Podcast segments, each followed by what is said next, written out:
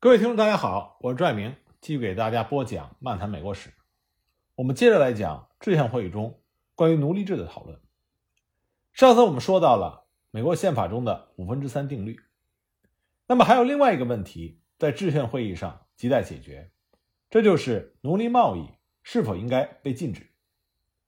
各州在这件事情上的表现看上去非常有戏剧性。人们第一次发现，原来南方阵营。和北方阵营并不是铁板一块，在匪夷所思的表象背后，其实是那个最简单和最直接的追求，就是自己的利益。八月二十二日，马里兰州的代表路德·马丁发言，他坚决反对进口奴隶。他说：“既然奴隶人口被用来计算国会议员的人数，各州就不应该再进口奴隶，否则代表的人数就会改变。”这就等于变相的鼓励奴隶贸易，违背了共和原则。这听上去，这位代表马丁正义凛然，可实际上他本身就是奴隶主，而且此前还积极的支持了五分之三妥协案。那么他怎么会忽然反对起奴隶贸易来了呢？更奇怪的是，不仅是他，另外一位大奴隶主弗吉尼亚州的代表乔治梅森，他也反对奴隶贸易。他说。奴隶贸易会妨碍真正有利于国家的白人移民，而且呢，让人性变得更加的恶劣。每一个奴隶主天生就是暴君。这两位到底在想什么？他们说的这些话，实际上都是抨击他们自己。就在大家一头雾水的时候，康涅狄格州的代表奥利弗·埃尔斯沃斯，他说了一番话。他说：“如果奴隶制是违反道德的。”那干脆就把所有的奴隶都解放好了，只限制贸易，管什么用？取消奴隶贸易对南北卡罗来纳和乔治亚等州是不公平的。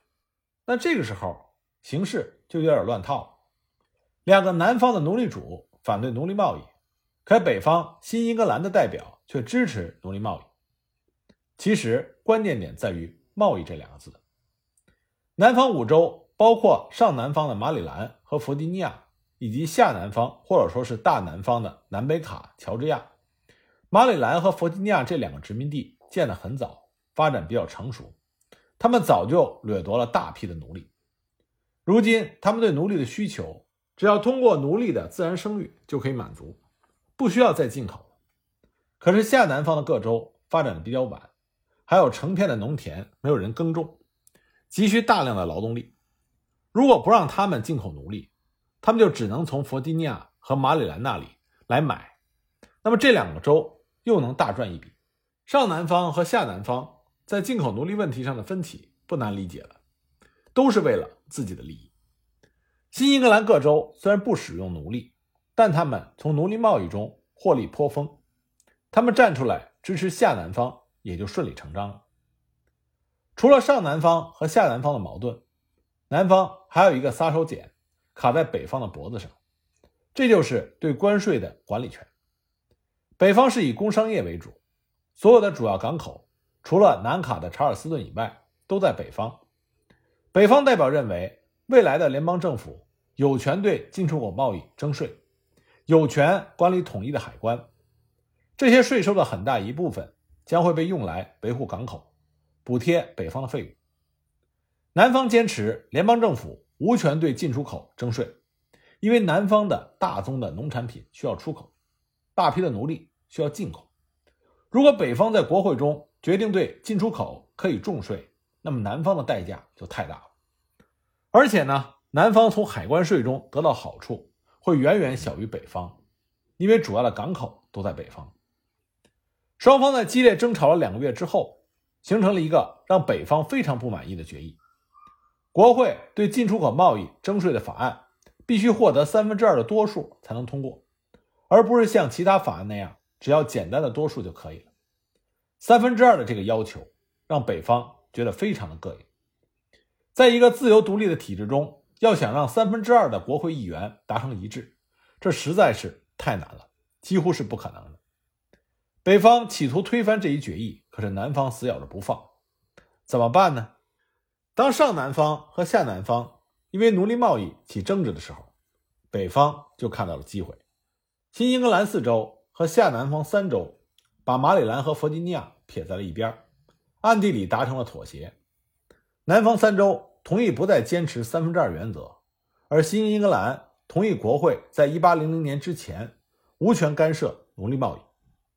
北方觉得给南方十多年的时间进口奴隶应该够了，可是南方仍然觉得不够。在后来的讨论中，又把一八零零年改为了一八零八年，把奴隶贸易的合法期增加到了二十年。另外呢，南方还利用北方对商贸立法权的迫切需求，逼着北方接受另外一个条件，就是在宪法中明文规定引渡的条款。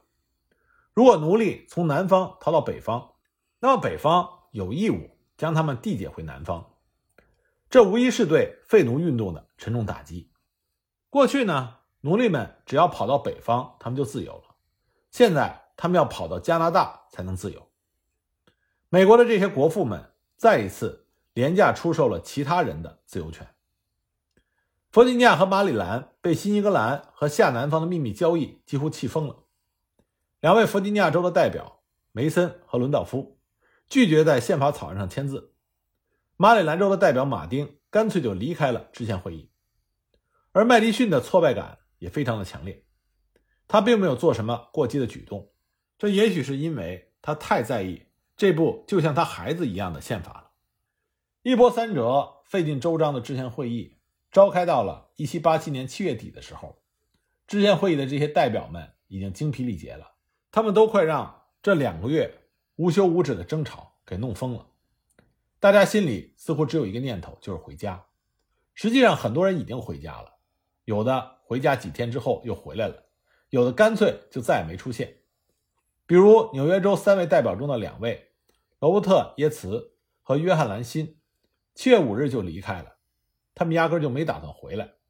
剩下的一个就是亚历山大·汉密尔顿，他非常的尴尬。因为他一个人没有代表性，无法投票，只能当一个看客。他干脆也一走了之。在归途中，他写信给华盛顿，表达了极度沮丧的心情。他觉得费城会议注定要失败，因为各州的这些代表们太自私、太狭隘。华盛顿的心里也很难过，但是半途而废不是华盛顿的风格。他劝慰着汉密尔顿，希望他能够重返费城。华盛顿在信中说：“我真希望你在这儿。”那么，华盛顿的这句请求胜过一千道的命令，就像战争年代时候一样。汉密尔顿凭着对华盛顿的信任和忠诚，再次踏上了去费城的路。直到会议结束，他是纽约州唯一的代表。其他代表的失望和焦虑一点也不亚于汉密尔顿。华盛顿不可能一个一个的劝，但是他每天都会准时的出现在会场。他的沉默就是最大的凝聚力，只要他不说散会，这个会就得一直开下去。七月底，代表们决定休会几天，等着由五人组成的细节委员会提交一份总结报告，把过去两个月的争论梳理一下。而这份报告就是美国宪法的第一稿。细节委员会早在七月初就组成了，他们已经讨论了好几次。断断续续把那些杂乱无章的议题总结了起来。委员会的五位成员都是举足轻重的人，他们是南卡罗来纳的约翰·拉特里奇、弗吉尼亚的埃德蒙·伦道夫、康涅狄格州的奥利弗·阿尔斯沃斯、宾夕法尼亚州的詹姆斯·威尔逊、马萨诸塞州的内森内尔·戈汉。他们都是资深的政治家，除了戈汉。其余四位都是律师或者法官，有着深厚的法学背景。而这五位中的三位拉特里奇、威尔逊和埃尔斯沃斯，都是未来联邦最高法院的大法官。其中呢，拉特里奇和埃尔斯沃斯分别是第二位和第三位首席大法官，而伦道夫是未来的联邦首任总检察长。葛汉是制宪会议上的重要成员。频繁地担任着全体委员会主席，代替华盛顿主持讨论。细节委员会的阵容是超豪华的。那么，首先让我们来认识一下他的主席约翰·拉特里奇。拉特里奇生于1739年，他们家七个孩子，他排行老大。他父亲呢是位医生，家境富裕。拉特里奇十九岁的时候去英国学习法律，回到北美之后，他开了自己的律师事务所。他的法律业务非常成功，客户都是南卡罗来纳的大人物。很快呢，他就成为了查尔斯顿城里的名人。一七七四年和一七七五年，他代表南卡参加了第一次和第二次大陆会议。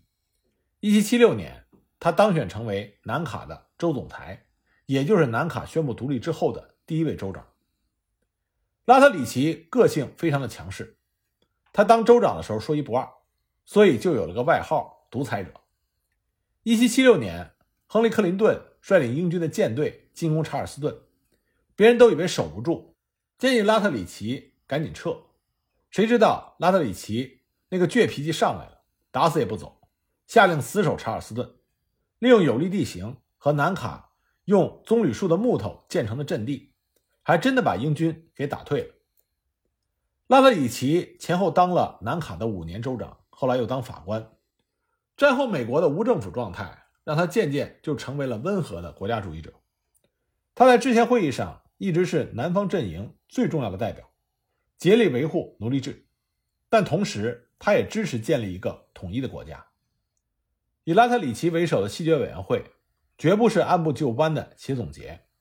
他们是以弗吉尼亚议案为基础，兼顾其他几个方案，参考各州的宪法，从乱糟糟的议题中提炼出要点，不但归纳了大家达成一致的条款，还加进了代表们根本没有讨论过或者没有达成共识的很多内容，甚至一些与代表们的决议相反的内容。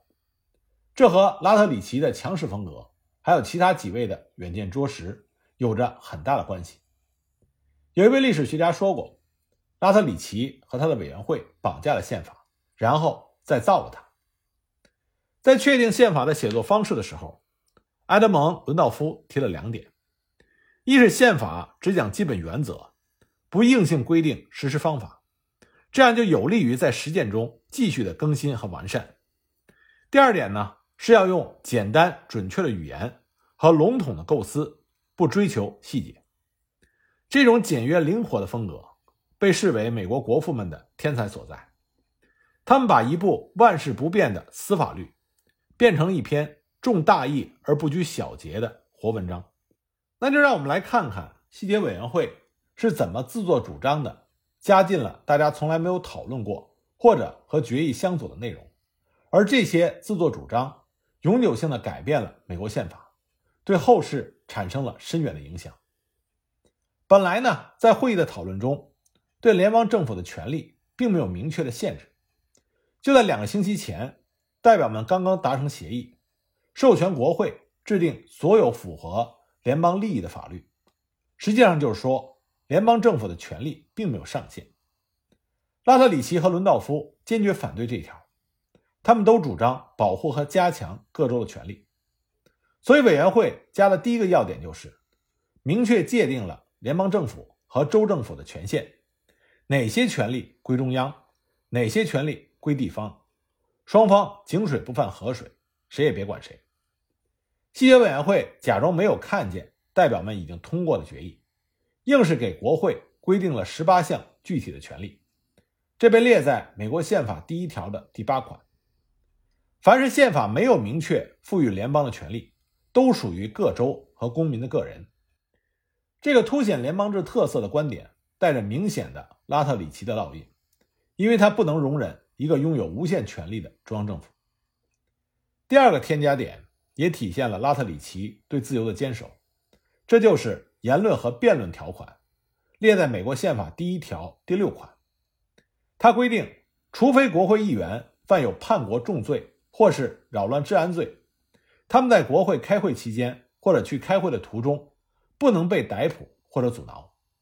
换句话说，国会议员在开会期间有免于被捕的特权。这一条主要是用来对付行政权的。议员们应该享有充分的言论、辩论和投票的自由。拥有警察和军队这些国家强力机构的总统不能够随意的逮捕议员。这是给总统和行政机构画了一条不可逾越的红线。省得他们像原来的国王那样，动不动就冲到国会去抓人。假定你是个议员，如果你杀人放火或者是大奸巨贪，那谁也救不了你。但如果你只是小偷小摸，或者是轻微的违法乱纪，那谁也不能耽误你开会。那么从加进去的这两条，我们就可以看到，拉特里奇实际上是保守的倾向。如果完全按他的这个路子走下去，联邦政府就会缩手缩脚，受到极大的束缚。但是巧得很，西协委员会还有一位成员，他想塞进的东西，恰恰是拉特里奇观点的克星。这个人就是威尔逊。我们之前已经讲到了，威尔逊。他是五分之三妥协案的提议者，也是之前会议上最有影响力的代表之一。和拉特里奇不同的是，威尔逊非常的讨厌周全，他主张建立一个更强大的中央政府。所以看到拉特里奇使劲削弱联邦的权力，威尔逊也不客气，他加了两个对后世影响巨大的条款。第一条是必要与适当条款，这写在美国宪法第一条第八款。这个条款说，为了行使宪法赋予的合众国政府及其部门和官员的各种权利，国会有权制定一切必要与适当的法律。拉特里奇不是把国会制定所有符合联邦利益的法律的权利给剥夺了吗？那么威尔逊就给他加上了制定所有必要和适当的法律条款的权利。但是这里必要和适当是非常模糊的定义，到底怎么去判定？必要并且适当，必要与适当条款，它最重要的是，它不但让联邦政府拥有了宪法明示的权利，也让他拥有了暗示和隐身的权利。国会有权以必要与适当为理由，创造出无数的新的权利，而不必担心违宪。那么这个条款听上去就好像打开了潘多拉的盒子，但是在实践过程中，并没有因为这个条款。而带来不可救药的极端情况，其原因就在于每个人对必要与适当的解读不同。你心中的善政，在我眼里有可能是暴政。那么一扯皮，谁也不可能像脱缰的野马一样向前猛进。这是为什么美国的政治在几百年的风风雨雨中，有时候偏左，有时候偏右，直到今天，但是从来都没有偏离主航道。其实呢？威尔逊的原意是想让联邦政府充分的发挥宪法赋予的功能，以此来抗衡拉特里奇对联邦权力的限制。拉特里奇要确定的是联邦政府不能做什么，威尔逊关心的是怎么让联邦政府把能做的事情做到极致。拉特里奇坚持要加上对国会立法的限制，也就是美国宪法的第一条第九款，威尔逊就坚持要加上对各州权力的限制。美国宪法的第一条第十款，两个人谁也说服不了谁，所以呢，就把针锋相对的主张同时加了进去，让他们互相抵消，而这种两种观点的碰撞就产生了微妙的平衡。联邦制的分权特色在这种平衡中也就恰到好处。而且很多人不知道的是，拉特里奇和威尔逊他们两个是非常要好的朋友。拉特里奇来费城开会，他的船刚刚靠岸。威尔逊的信使就已经等他了，邀请拉特里奇去家里住。拉特里奇在威尔逊的家里住了三个星期，两个人吵着架，做着好朋友。必要与适当条款在美国的宪法中只是短短的一句话，但是它的功效非常的大。当西野委员会把宪法的草稿交给全体代表讨论的时候，这条立刻让国家主义者们欢呼雀跃，他们认为这是宪法中。最具有生命力的内容，当然，他们也没有想到，由此产生的分歧，让美国不可避免地走上了政党政治的道路。这也是为什么直到今天，我们都不可能看到一个万众一心、团结一致的美国政坛。那么，关于威尔逊给宪法添加的第二个条款，我们下一集呢，再继续给大家讲。